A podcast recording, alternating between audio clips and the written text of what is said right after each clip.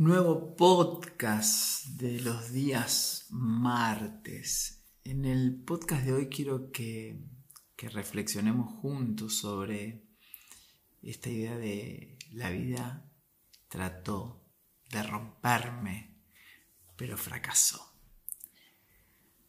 A lo largo de los 37 años que, que llevo de vida, muchas, pero muchas veces la vida trató de de romperme, de quebrarme, de hundirme, pero fracasó.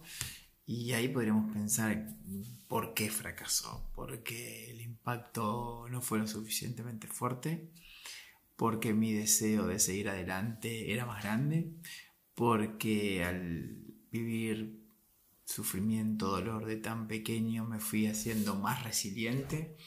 Eh, puede haber un montón de circunstancia de X que nosotros tenemos que pensar. Porque, primero, la vida realmente me quiere doblar, me quiere destruir. Segundo, ¿qué es aquello que me sigue sacando adelante? ¿Qué es aquello, qué es aquello que, por más que la vida me quiera romper, sigo entero? O quizás me rompo y me reconstruyo. Y acá estamos hablando del principio de, resiliencia. ¿Cuán resiliente somos? ¿Y qué implica ser resiliente? ¿Cuáles son las, las, podríamos decir, las bases psicológicas que hay que tener para ser resiliente? Yo creo que una de las de las bases psicológicas para la resiliencia es la responsabilidad, la primera. Tengo que ser responsable. Entonces, si soy responsable, lo primero que entiendo es que la vida nunca quiso romperme, sino que mis programas mentales inconscientes son los que me buscan romper. Y la pregunta ahí que surge es, ¿Por qué mis programas mentales inconscientes me quieren romper? Porque experimentamos culpa. Y pero si va todo bien en mi vida, ¿de dónde viene esa culpa? Y esa es la culpa inconsciente que tenemos que biodescodificar.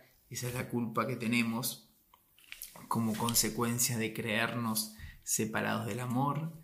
Esa es la culpa inconsciente que tenemos por creernos insuficientes esa es la culpa inconsciente que tenemos por compararnos con los demás y no ser como son los demás o no ser mejores que los demás.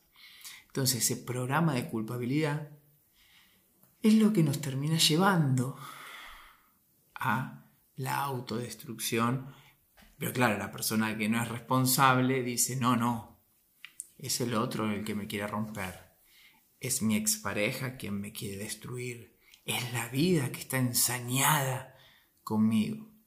No, son nuestros programas mentales que al verlos en el efecto, la causa está dentro, al ver el efecto de eso que llamamos traición, de eso que llamamos ataque, de eso que llamamos mentira, ahí podemos vernos. Entonces, para que la vida nunca te destruya, para que la vida nunca te rompa, lo primero que tienes que desarrollar es la responsabilidad.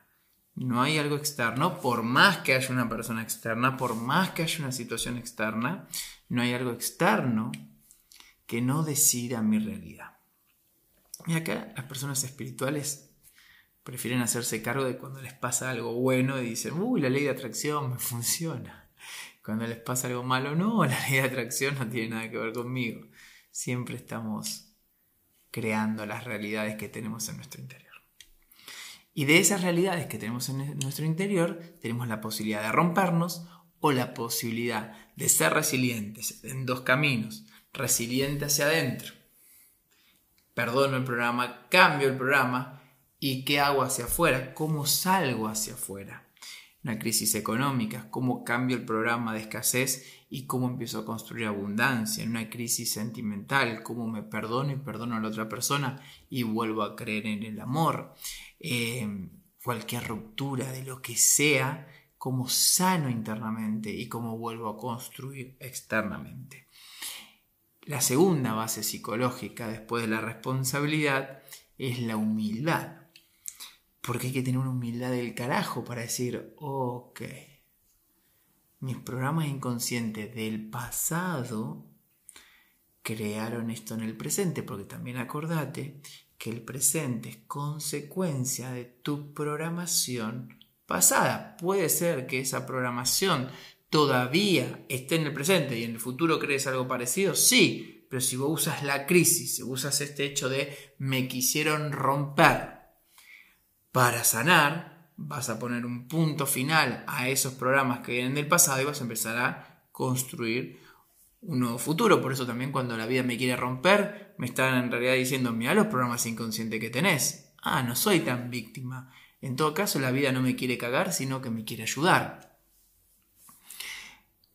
Humildad para poder ver eso. Responsabilidad para hacerme cargo. Humildad para poder verlo. Humildad para empezar de cero. Humildad en la última crisis que yo tuve, que digo, bueno, la vida me quiere romper. Yo perdí toda mi ropa, Perdí los juguetes de mi hija Satya, perdí mi camioneta, perdí todos mis electrodomésticos, perdí todas mis, herramientas de trabajo, mis cámaras, mis micrófonos, mis cables, mis tarjetas de memoria, mis discos rígidos, la computadora me quedó, estuve vivo con la computadora, lo perdí todo. Perdí mi prestigio con mentiras y mentiras y mentiras y mentiras. Eh, mi negocio se quebró como consecuencia de más mentiras y mentiras y mentiras. Un negocio que me costó 12 años montar. No pasa nada. Evidentemente me sentía culpable del negocio que había armado, me sentía culpable del buen nombre que llevaba y la vida me dio una oportunidad de sanar adentro y de construir algo nuevo. Quizás que antes enseñaba de una forma, ahora tengo la posibilidad de conectar, de tocar a las personas como vos que estás quizás viendo este podcast, escuchando este podcast, de que se puede salir adelante, de que tenés resiliencia, de que podés ser responsable, de que podés ser humilde y sobre todo la tercera base psicológica para la resiliencia es la confianza en vos mismo. Y no confundas confianza en vos mismo con los resultados que vos puedas obtener con lo que haces. Porque cuando obtenemos resultados es muy fácil tener confianza. Pero ahora, tener confianza por el simple hecho de saber que sos hijo de Dios, por el simple hecho de saber que podés amar más allá de lo que te hicieron, por el simple hecho de saber que tenés la energía, la inteligencia y la capacidad para construir un negocio de cero, que tenés la energía, la voluntad y el amor para empezar una nueva relación y construir un nuevo núcleo sentimental, eso es confianza. La confianza nunca tiene que estar determinada por los resultados, porque si la confianza está determinada por los resultados, la resiliencia sería imposible. ¿Cómo va a ser resiliente alguien que tiene buenos resultados? No, es resiliente alguien que a pesar de que su mundo se esté derrumbando a nivel psicológico, a nivel económico, a nivel social, a, a todo nivel, la persona dice, ok, tengo la oportunidad de empezar de cero. Pero el cambio, el clic empieza en que la vida no te quiere romper, la vida no te quiere cagar, la vida te está dando una oportunidad de que veas que adentro tuyo hay programas inconscientes limitantes que están generando la experiencia de culpa. Esa experiencia de culpa busca actores, actrices y situaciones para que lo veas en eso que llamamos pantalla mental del mundo o maya o ilusión y ahí la vida te da la oportunidad de probarte. ¿De qué estás hecha? ¿De qué estás hecho? ¿Es verdad todo lo que venís contando? ¿Es verdad que crees que el cambio de creencias transforma tu mundo? ¿Es verdad que tus emociones manifiestan tu realidad? ¿Te vas a hundir? ¿Te vas a dejar que la vida o tu inconsciente te rompa? ¿O vas a salir adelante con responsabilidad, con humildad y con confianza. Eso hacemos las, las águilas.